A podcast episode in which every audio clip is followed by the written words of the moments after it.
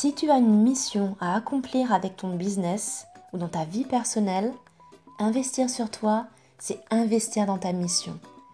Car le monde a besoin de toi.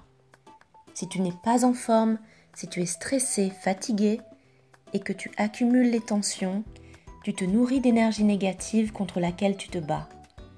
C'est pourquoi je suis là, à tes côtés, pour t'aider à faire la paix avec ton corps, à te booster, te motiver en te donnant les clés, l'inspiration et la motivation pour enfin faire de ta vie la plus belle de tes créations. C'est parti Hello et bienvenue dans ce nouvel épisode de podcast Bien dans son corps, bien dans sa tête. Je suis très heureuse de te retrouver aujourd'hui pour un nouvel épisode où on va parler de l'influence des climats sur notre santé.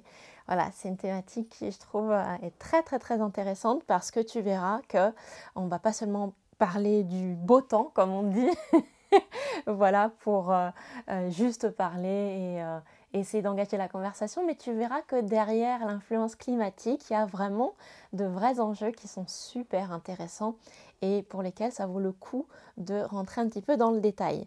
Donc, euh, on va voir justement un petit peu les différents climats, évidemment comment ils sont considérés en médecine traditionnelle chinoise, et puis euh, quels sont les effets dans notre organisme, et puis également quoi faire, euh, qu'est-ce qui peut être intéressant de mettre, à mettre en place. Alors, disons qu'en fait, chaque typologie de, climat, en fait, quand on est exposé euh, à, ces types de, climat, ils peuvent s'insinuer dans notre corps et créer vraiment des désagréments, des problématiques physiques qui vont se manifester. Euh, si par exemple je dis, euh, voilà, on est en hiver, à quoi ça peut te faire penser comme type de climat? Bon, franchement, qui n'a jamais eu hyper froid en, hiver, qui n'a jamais grelotté euh, ou bien ressenti trop chaud pendant une période de canicule, qui est vraiment l'opposé, qui a déjà senti le souffle du Mistral sur son corps et même euh, dans, les, dans les volets de la maison parce que c'est vraiment quelque chose de, très puissant et puis qui ne s'est jamais senti lourd dans un pays tropical. Donc si ces choses-là te parlent, le, le, froid, le chaud, le souffle euh, du vent et puis euh, également le, le, climat des pays tropicaux, eh bien disons que toutes ces sensations sont liées à des climats qui en interagissant avec notre corps se matérialisent par des symptômes. Le mal de tête, la nausée, la diarrhée, les lourdeurs, des mucosités. En fait, en rentrant dans notre corps, chaque climat devient interne, s'intériorise en fait. Et pour parler de ces fameux symptômes en médecine traditionnelle chinoise, on dira qu'il s'agit d'un froid interne ou d'une chaleur interne, euh, comme la matérialisation en fait du climat à l'intérieur de notre corps et de son impact bien évidemment. Donc comme pour exprimer l'existence d'une influence climatique sur notre physiologie, euh, on parle du coup de euh, chaleur ou froid interne. Alors oui, évidemment, on peut s'adapter, on peut renforcer son immunité au contact des différents climats, mais il est quand même bon de savoir quelles influences ils ont sur nous pour savoir comment faire pour se protéger voilà, de ces climats. Mais juste avant, euh, je te partage le mot d'une auditrice, Nathalie, qui m'écrit je tenais à te dire un grand merci pour les podcasts que j'ai écoutés avec la plus grande attention. Ça m'a fait plaisir d'écouter les deux derniers podcasts que tu m'as envoyés par mail. Ta voix chaleureuse m'a énormément réconfortée et cette période encore très compliquée pour tous les, pour tous les plans. Tes podcasts sont super bien réalisés, remplis de ta bienveillance, beaucoup de douceur et de bons conseils à écouter sans modération. Je suis fan. Merci, merci, merci euh, infiniment Nathalie. Ça me touche euh, au plus profond du cœur de savoir que euh, ces podcasts voilà, vous sont utiles, euh, qu'il vous aide, qu'il vous accompagne, qu'il vous motive, qu'il vous inspire. C'est vraiment le but. Euh, et 2021, ça va être la continuité vraiment de ce que j'ai démarré en 2020. Donc euh, voilà, un grand merci. Et c'est vrai que euh, quand on est euh, abonné, effectivement, on reçoit aussi les podcasts par mail. Donc c'est toujours un, plus parce que comme ça, on peut toujours les écouter éventuellement le week-end si on a loupé un épisode et, ne pas voilà, les chercher à droite, à gauche. Donc merci à toi, Nathalie, en tout cas, de me suivre. Et à vous tous aussi. Alors, rentrons dans la thématique du jour qui est j'adore, qui est voilà, sensationnel, je trouve. Euh, et je vais t'expliquer qu'en fait, en médecine traditionnelle chinoise, je pense que tu vas être plutôt d'accord avec moi, on repère cinq climats qui sont le froid, le vent, la chaleur, l'humidité et la sécheresse.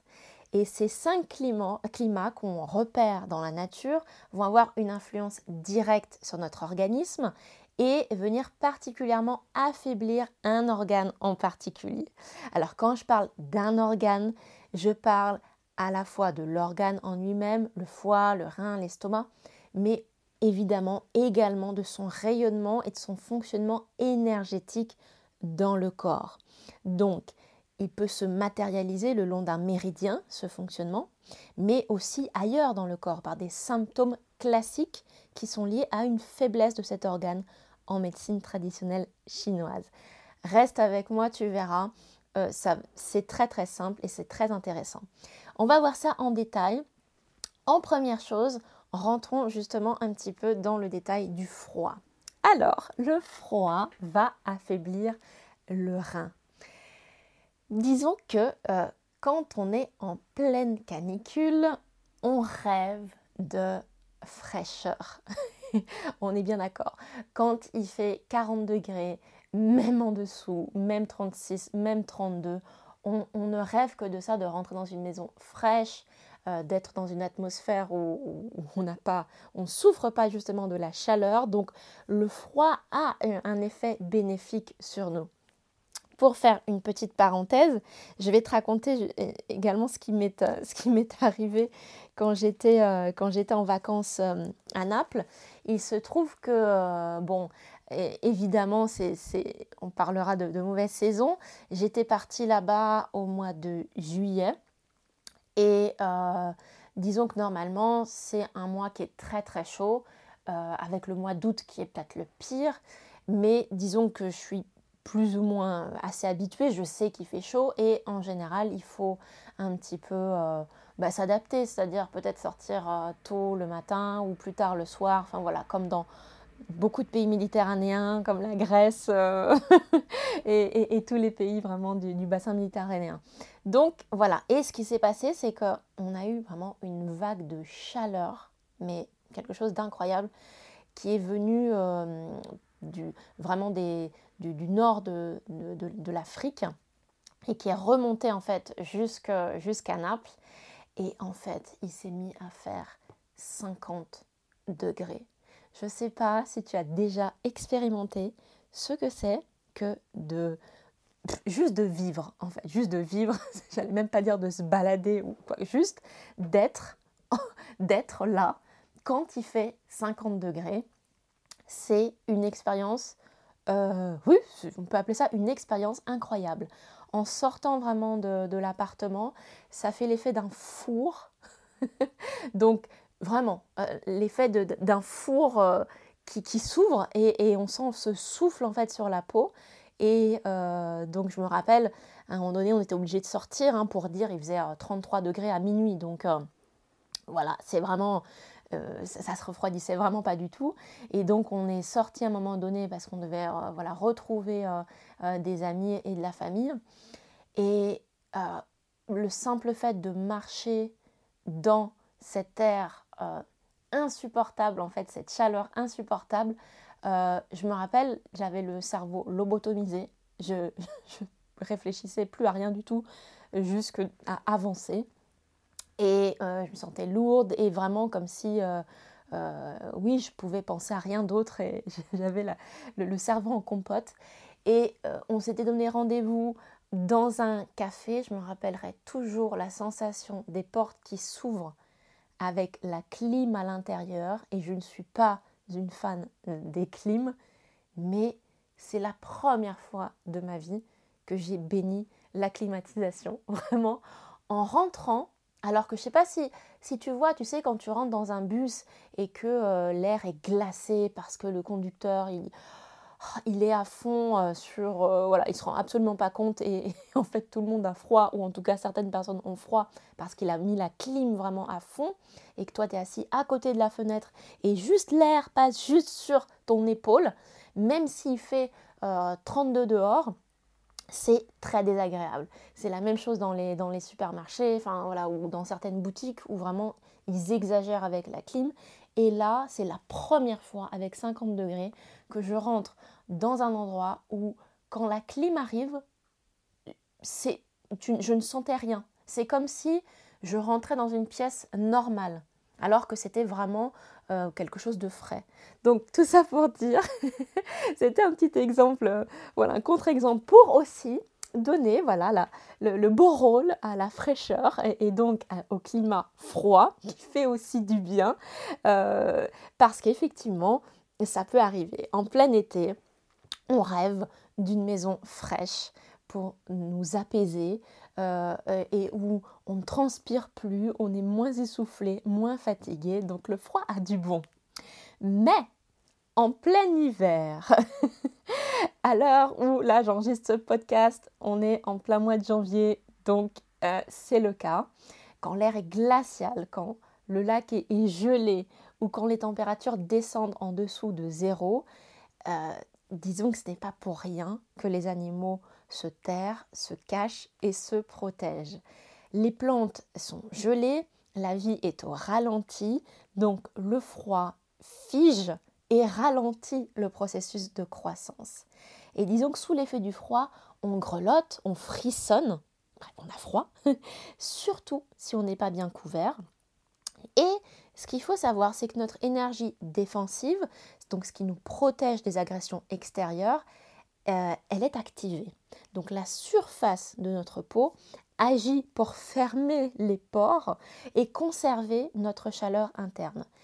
Et si malgré tout le froid arrive à rentrer à l'intérieur du corps, à y rester, eh bien disons que cela entraîne des signes physiques comme des contractures, des raideurs et des douleurs musculaires et surtout articulaires.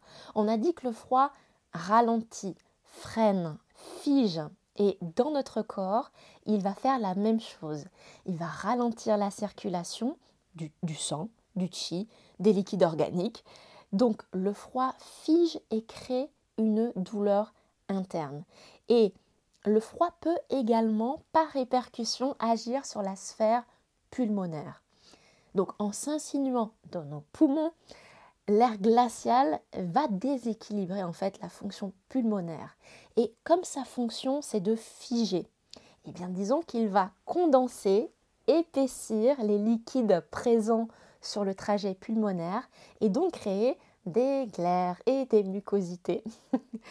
Mais le froid va aussi agresser l'estomac et les intestins. Ça, j'aurai toujours le souvenir de ma grand-mère qui ne pouvait absolument pas boire de l'eau glacée. Dès qu'on lui sortait une bouteille du frigo, elle disait Oh non, non, non, non, non, surtout pas pour mon estomac, parce que, comme elle disait, ça lui figeait l'estomac. Et c'est la même chose au niveau du climat. Si le froid rentre dans le corps, l'estomac va en être impacté et l'estomac a besoin de chaud. Il a vraiment besoin d'être cocooné euh, pour bien fonctionner. Donc des conséquences, ça va pouvoir être par exemple des nausées, des éructations, mais aussi des maux de tête, de la fatigue et des problèmes intestinaux, parce que la nourriture va stagner et ne pas circuler correctement. Et puis bien sûr, les reins, dont je te parlais au tout début. Quand je, je parle des reins, j'entends le trajet aussi du méridien du rein, qui part sous le pied et remonte le long de la jambe jusqu'à la zone lombaire. Et bien le froid qui rentre par les pieds pourra donc impacter tout le trajet. Donc, tu vas avoir froid aux pieds, mais aussi ça pourra se manifester par des sciatiques, par des lombalgies et par un impact au niveau du bassin et du petit bassin, donc tout ce qui est problèmes génitaux, urinaires et intestinaux. Donc en cas de problème de transit ou de menstruation aussi, qui sont déréglés ou problématiques, c'est bien de faire attention au froid et surtout au froid qui rentre par les pieds, à bon entendeur. Voilà. Et puis maintenant, on enchaîne sur le deuxième type de climat qui est le vent. Alors, le vent va affaiblir le foie. Et j'y reviendrai au niveau des symptômes. Le vent bouge, il agite, il est foufou, hein, mais c'est aussi grâce à lui que les plantes sont pollinisées. Il amène, il transporte, il fait euh, bouger, il met en mouvement aussi les choses. Alors, bien sûr, il peut y avoir des vents froids, des vents chauds. Euh, un typhon, par exemple, se forme souvent dans les zones tropicales, donc humides, par exemple. Et en médecine traditionnelle chinoise, le vent peut transformer tous les climats dans notre corps. Donc le vent peut transformer du peut euh, euh, transporter pardon, du froid, de la chaleur, de l'humidité, en fonction aussi du type de, vent qu'on a. Si c'est un vent chaud, si c'est un vent froid, du coup, le vent va rentrer dans notre corps et en plus intégrer du chaud et du froid dans notre corps ou de l'humidité. Mais disons que la particularité du vent, c'est qu'il va surtout s'attaquer sur le haut du corps. Donc la tête, la nuque, le cou, le haut du dos, en gros toutes les zones où se trouve le méridien de la vésicule biliaire qui est associé au foie. Et donc les symptômes vont être tout ce qui est lié à la partie haute euh, du, corps, des maux de tête, des migraines, des vertiges aussi, tout ce qui va être proche des oreilles, hein, euh, donc va créer des problématiques. Ça, sont tous des points d'acupuncture et de shiatsu qu'on traite pour ça. Des nausées euh, également, et puis des torticolis aussi. Et puis bien évidemment, un vent et euh, du froid, donc le froid qui est amené par le vent, eh bien ça amène un rhume. C'est le couple gagnant, vent plus froid égale rhume. Mais aussi le vent peut euh, participer de l'agitation de l'esprit. Donc tout ce qui va être insomnie, irritabilité, saute d'humeur, agitation en général, peut être amené par euh, un excès d'exposition de, au vent. Et quand j'entends euh, quand je parle de vent, justement, tu, vas peut-être me dire, oui, mais écoute, Stéphanie, on n'est pas souvent non plus en pleine tempête. Quand il y a du vent dehors, justement, on, est à on reste à l'abri parce que c'est très désagréable. Eh bien, il faut que tu saches que le vent peut aussi être mécanique ou créé. Et oui, donc par exemple, un courant d'air dans un bureau, c'est du vent. Une clim qui marche, c'est également ça aussi. Mais aussi un ventilateur. Donc tout ce qui permet de bouger ou déplacer l'air, de le mettre en mouvement, qu'il soit chaud ou froid, nous amène du vent dans notre organisme. Alors, réfléchis à ça quand tu as un ou une collègue de bureau qui se plaint de la clim qui lui tombe sur les épaules. Peut-être que c'est toi même que ça t'arrive. Euh, ou alors que tu es positionné entre la fenêtre et la porte et que tu es en plein courant d'air et que tu n'en peux plus, je suis de tout cœur avec toi. Ceci n'est pas un caprice. On devrait l'écrire sur un, sur un tableau comme, comme un tableau de Magritte avec le vent en dessous. Ceci n'est pas un caprice. et là, tu me diras, oui, mais alors c'est exactement ça. Quand je suis au bureau, euh, moi, ça me, ça me crée un problème, la clim. Par contre, mon collègue Jean-Pascal, j'avais envie vraiment d'appeler quelqu'un Jean-Pascal dans ce podcast, donc je l'ai fait. mon collègue Jean-Pascal, euh, lui, en plein hiver, il se met en manche courte, il a tout le temps trop chaud, il met la clim à fond. Euh, en été, il ouvre les fenêtres, même en hiver, et c'est franchement insupportable. Et il dit que en fait, c'est moi qui ne suis pas assez résistante. Qu'est-ce que tu peux me répondre à ça? Eh bien, je te dirais très cher que Jean-Pascal, si tu nous écoutes, euh, ce n'est pas vrai. Si ta collègue est sensible au vent en excès, c'est normal. Un ventilateur qui est pointé sur soi au bout d'un moment, c'est trop. Et toi-même, je dirais, tu es sensible à la chaleur. Donc, notre ami Jean-Pascal, comme il a un excès de chaleur interne, oui, oui, oui, en fait, il a trop chaud, donc c'est pas positif en soi. Hein. Aucun excès n'est positif. Eh bien, Jean-Pascal, comme il a trop chaud, il a besoin de fraîcheur. Donc, c'est comme si il vivait dans une canicule interne perpétuelle. Donc autant dire qu'en plein été, je pense que Jean-Pascal ne passe pas ses vacances à se faire bronzer sur une plage du sud de la France. Donc trêve de plaisanterie, disons que une aversion pour un climat nous parle aussi de nos déséquilibres internes. Si tu détestes le froid, si tu détestes le chaud, si tu détestes le vent, si tu détestes l'humidité ou la sécheresse, ça parle aussi d'un déséquilibre interne qu'il est bon aussi de euh, réguler, de, hum, comment dire, amoindrir ou de soutenir, on va dire.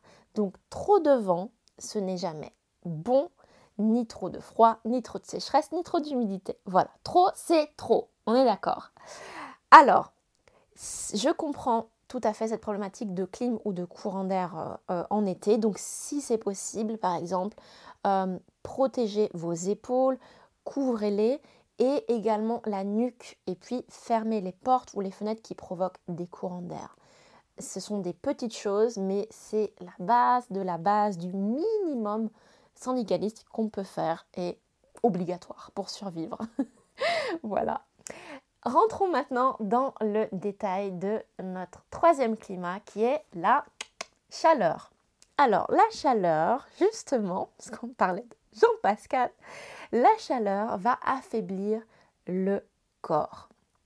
Donc, comme je le disais, euh, en ce moment là où je produis cet épisode, on est en plein, en plein mois de janvier et donc l'évocation d'une source de chaleur, c'est juste un réconfort ultime pour le corps et à l'âme. Un bisou au, vraiment au, cœur. Rien que d'y penser, ça nous fait du bien. Donc l'attrait du feu, des cheminées, des poêles, tout ça, ça nous indique que on a besoin et envie de cette chaleur qui réchauffe dans les mois d'hiver, dans les mois froids, et aussi de voir le feu qui nous apaise l'esprit. C'est très important parce que peut-être si tu m'écoutes et que tu es dans un pays où tu n'as pas comme nous ici euh, en France des climats marqués, très marqués euh, à chaque saison, même si je sais que euh, maintenant les saisons sont folles et plus rien ne se ressemble, mais on est d'accord qu'on n'a pas 25 degrés en permanence toute l'année, on a des variations voilà, et puis des périodes plus humides, de pluie, de, soleil, de chaleur, voilà, etc. Donc quelqu'un qui n'a pas ça par exemple, c'est très intéressant, c'est très important parce que même voir certaines représentations d'un climat, on va dire, nous amène aussi une forme de nourriture intérieure. Donc euh, le fait de voir le feu, par exemple, apaise l'esprit. Je vais te par exemple, te, donner euh, justement cette euh, une petite illustration et c'est très frappant. Je, regarde en fait beaucoup d'émissions de rénovation de maisons parce que j'adore cette thématique. Et euh, disons qu'on voit beaucoup d'émissions où ça se passe soit en plein désert du Texas ou même en Californie et le must du must du must du must que les gens veulent absolument avoir dans leur maison, c'est un foyer. Donc, un foyer, c'est plus souvent une cheminée, en fait, hein, voilà, euh, c'est ça, un lieu. Mais disons que pour eux, ce n'est pas quelque chose qui va être, euh, euh, comment dire, réellement construit. C'est souvent une cheminée artificielle, c'est juste un artifice. C'est même même pas de cheminée au gaz, parce qu'en fait, il fait déjà trop chaud. Ce sont vraiment là pour le coup des états où euh, voilà, les 50 degrés facilement, euh, c'est là en été et puis euh, en hiver, de toute façon, voilà, il fait pas froid.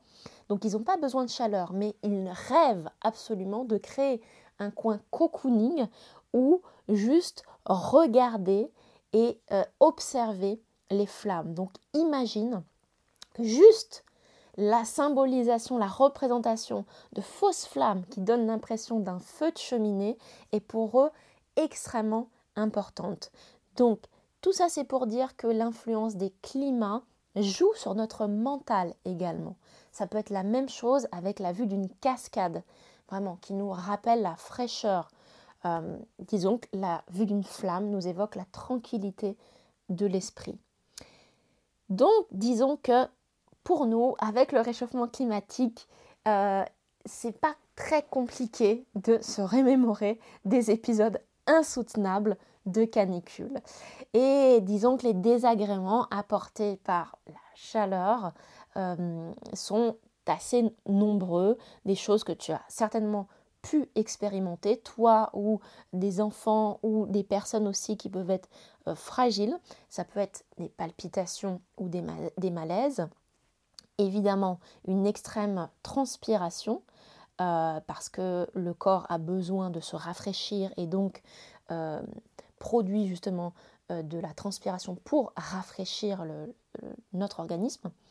Et puis également de la déshydratation, donc toujours la même chose, perte d'eau dans le corps, la confusion de l'esprit, euh, une fébrilité, des maux de tête, une hyperactivité mentale et des insomnies qui n'a pas passé des nuits à tourner à droite et à gauche en plein été à cause de la chaleur justement, ou qui n'a pas rêvé d'être dans une chambre bien au frais, avoir limite une petite je dirais peut-être pas couverture, mais presque, euh, que l'on peut sentir en fait sur soi parce que justement on sent qu'on est, on est bien et qu'on n'a pas trop chaud. Donc euh, la chaleur nuit au cœur. C'est vraiment euh, le cas d'un point de vue physiologique parce qu'il a un pouvoir, pouvoir vasodilatateur, donc le sang a du mal à remonter vers le cœur d'où les jambes lourdes. Et disons que le poumon et le cœur fournissent un effort considérable et peuvent vraiment nous fatiguer de manière euh, voilà, très très forte. Qui n'a jamais travaillé ou qui a déjà malheureusement travaillé peut-être dans des bureaux en pleine canicule sans climatisation ça, je me souviens de récits de beaucoup d'entre vous que j'ai croisés ou dont vous m'avez fait part. Et c'est quelque chose qui est absolument horrible. Euh, dans quel état, souvenez-vous, dans quel état est votre cerveau, votre vitalité en fin de journée? Franchement, euh, zéro. C'est le zéro pointé. Donc, la chaleur, elle brûle, elle assèche, elle a soif, et une chaleur interne peut s'activer non seulement s'activer en fonction du climat, mais aussi en fonction de l'alimentation d'une surchauffe mentale. Euh, voilà, le mot est bien choisi quand on parle de surchauffe mentale, c'est ça, ou d'une perturbation émotionnelle aussi. Et comme la chaleur assèche les liquides de notre corps, eh bien, elle va pouvoir provoquer une toux sèche, la soif, des douleurs d'estomac aussi, une constipation, euh, de la nervosité et au niveau, disons, comportement, des coups de sang, ce qu'on appelle des coups de sang. Donc là, on rentre vraiment euh, dans, la vision que une expression représente vraiment ce que c'est, c'est-à-dire euh, voilà, une montée de colère, voilà, vraiment le sang qui monte à la tête et, et on explose. Donc le fait de réguler son alimentation et ne pas surstimuler son cerveau en, cas d'exposition de climat euh, chaud, donc de chaleur, ça va être important euh, pour éviter justement une chaleur interne ou s'il y a déjà de la chaleur interne, c'est bon de faire attention à ça.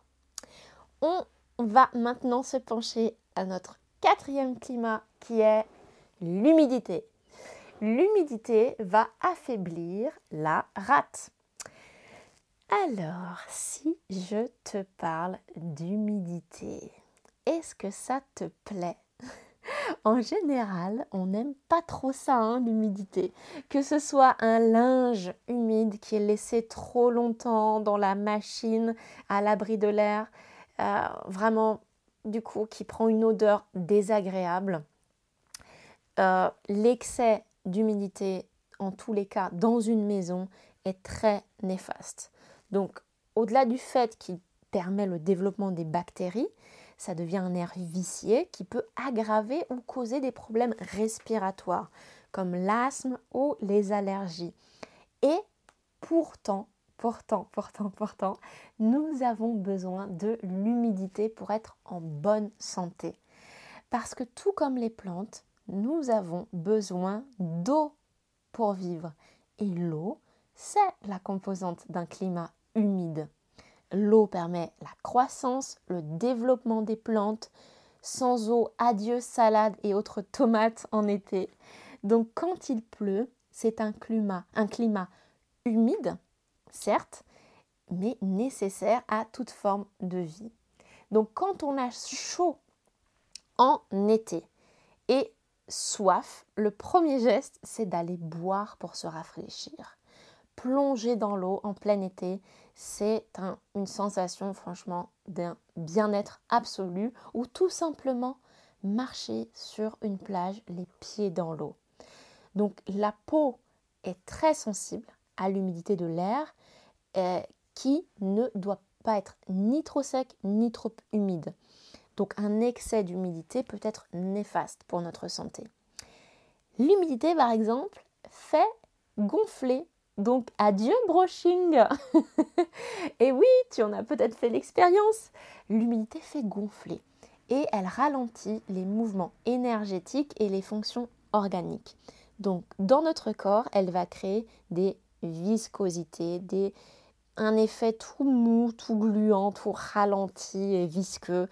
Donc, elle peut favoriser des glaires et des mucosités quand elle s'attaque aux poumons elle fait gonfler, comme j'ai dit donc, elle va favoriser les œdèmes, la rétention d'eau, la distension abdominale, et puis créer des douleurs articulaires, tout ce qui est rhumatisme, euh, tout ce qui est crise inflammatoire également.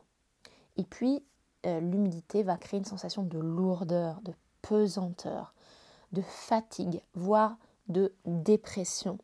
Je te disais également qu'elle affaiblit la rate, et donc les fonctions digestives en général. Donc il est bon de savoir que vivre près d'un cours d'eau, au bord de mer, dans un endroit pluvieux, est-ce que je ne serais pas en train de parler de la Bretagne? Mais non! Non, non, il n'y a pas que la Bretagne, ça peut être également au tropique, ça peut être aussi de vivre dans une maison humide, eh bien tout cela peut affecter les fonctions digestives. Et voilà. Le fait peut-être que tu as expérimenté cela aussi euh, lors d'un voyage où euh, tu as pu avoir des soucis intestinaux euh, et où tu sens tout de suite cette pesanteur collée au corps et où tu as du mal, peut-être même du mal aussi à, à, bien manger, à avoir de l'appétit et à te sentir pas très bien, te sentir barbouillé l'effet de l'humidité a un réel impact sur notre organisme. Et maintenant, voyons voir notre cinquième et dernier climat qui est la sécheresse. La sécheresse va affaiblir les poumons. Donc la sécheresse, on la voit dans la nature de manière flagrante, soit parce qu'il fait trop chaud, trop longtemps, soit parce qu'il ne pleut pas, ou alors tous les deux en même temps, il peut pas, il fait chaud. Donc le niveau des rivières baisse et s'amoindrit, les végétaux s'affaissent, ils jaunissent, ils flétrissent et les nappes phréatiques s'amoindrissent. Donc le vent, sous l'effet de la chaleur, va également assécher les terres en créant des béances, en craquelant le sol. Et dans notre organisme, une sécheresse interne aura le même effet de craqueler la peau, de l'assécher. Et on le sait qu'une peau hydratée est une peau en bonne santé. Mais cela ne dépend pas uniquement des crèmes que l'on met sur notre peau, mais de comment on abaisse la sécheresse de notre organisme interne. Donc en revanche, tout ce qui est légumes, fruits, euh, tout cela va amener une bonne hydratation en plus des minéraux et des vitamines. Et tout ce qui va être très sec, comme les biscottes, les biscuits, les pains grillés ou tout ce qui va être épicé, va amener de la sécheresse dans le corps. Et ça, l'effet du soleil sur notre peau euh, n'est pas bon également quand on est exposé en excès. Par exemple, les rides, euh, mais il n'y a pas que la chaleur qui joue dans ce processus, mais euh, c'est bien la, sécheresse de notre peau qui est agressée et qui perd de son élasticité et de son hydratation. Euh, tout ce qui va être également les lieux surchauffés, les lieux trop chauds. Donc je pense par exemple aux personnes qui travaillent dans une pizzeria, près des fourneaux, une atmosphère qui est surchauffée va amener à la déshydratation et peut porter atteinte aux fonctions organiques, comme les brûlures d'estomac, la soif, des selles sèches ou des urines peu fréquentes, et une toux également, liée à un air qui est trop sec. Donc toutes ces choses-là, ce sont des choses que tu vas pouvoir, euh, disons, améliorer d'un de différentes manières. Donc quoi faire précisément? Disons qu'il faut partir déjà du point de vue que la façon dont nous protégeons notre corps face à ces attaques climatiques est fondamentale. Donc en premier, il y a ce que l'on mange. Par exemple, on vient de le parler, l'humidité. Donc en présence d'humidité ambiante, c'est la rate qui est impactée. Donc certains aliments peuvent l'affaiblir s'ils sont consommés en excès. Les fruits, les laitages, les boissons froides, mais également un excès de sucre parce que ça va créer un relâchement, une distension dans le corps avec une sensation encore plus marquée de lourdeur, d'apathie, voire de perturbation du transit intestinal intestinale. Et pour ça, tu peux euh, réécouter mon épisode numéro 19 sur la diététique chinoise où je rentre dans le détail des aliments et de leur impact sur notre organisme. Et puis, il y a également euh, les activités que l'on fait. par exemple, faire du cardio en plein été, ça va rajouter de la chaleur dans notre organisme. Ça va demander un effort pulmonaire et cardiaque important. Or, la chaleur qui est externe déjà due au climat, elle vient déjà affaiblir le cœur. Donc par exemple, si on veut faire une activité en été, nager, ça pourrait être favorable parce qu'au moins la fraîcheur de l'eau va rafraîchir le corps. Et donc là, on retrouve un équilibre yin et yang. D'un côté, effectivement, l'organisme est chaud, circule, et de l'autre côté, il est rafraîchi par la fraîcheur de l'eau. Et puis, troisièmement, il y a également les habits que l'on porte, qui vont être extrêmement importants. Donc, en cas de froid, le fait de porter des chaussettes, des vraies, des vraies bonnes chaussettes. Je ne parle pas d'une soquette ou d'une demi, d'un demi-bas. Je parle de chaussettes quand il fait froid, mais également des gants euh, euh, ou un bonnet pour se couvrir euh, sur le haut du corps, ça va être très important.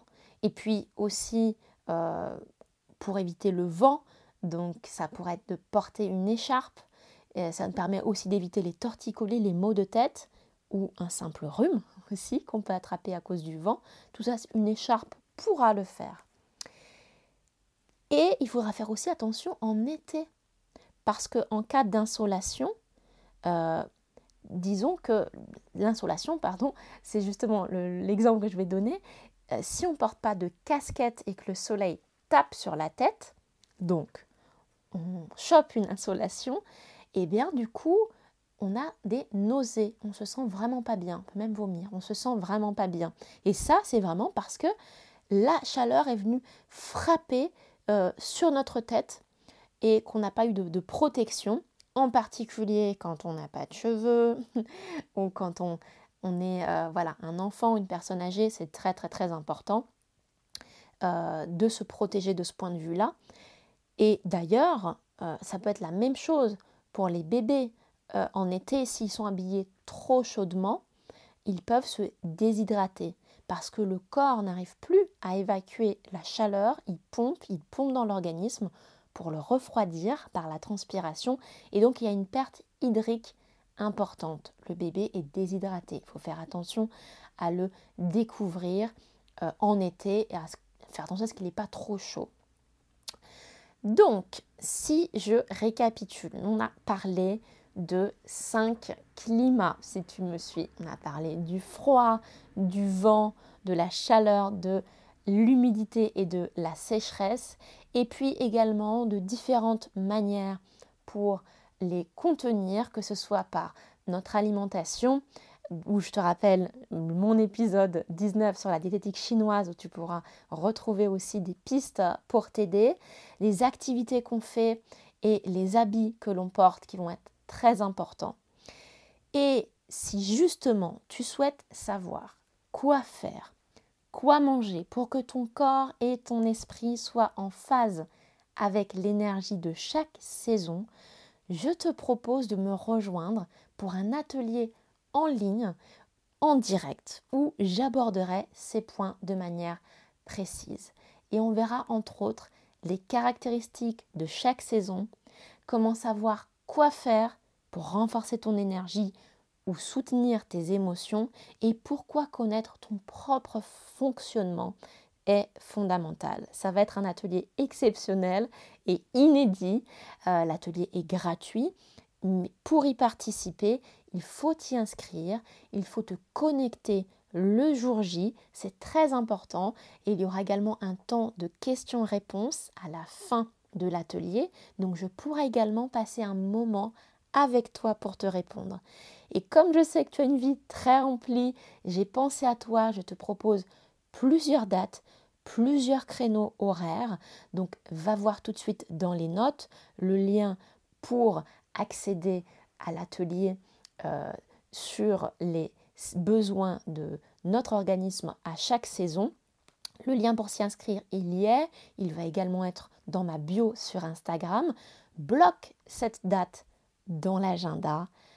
Consacre-toi ce moment. Voilà, rien que pour toi. Prends vraiment ce temps. C'est une occasion assez rare justement de partage, de d'expériences, de conseils et de choses beaucoup plus personnalisées encore que ce que tu auras pu écouter dans mes podcasts. Donc, regarde, y a vraiment plusieurs dates pour que tu puisses trouver celle qui te convient le mieux et euh, pour que tu puisses assister à cet atelier en direct. Il ne me reste plus qu'à te souhaiter une excellente journée. On se dit à la semaine prochaine, même jour, même heure. Ciao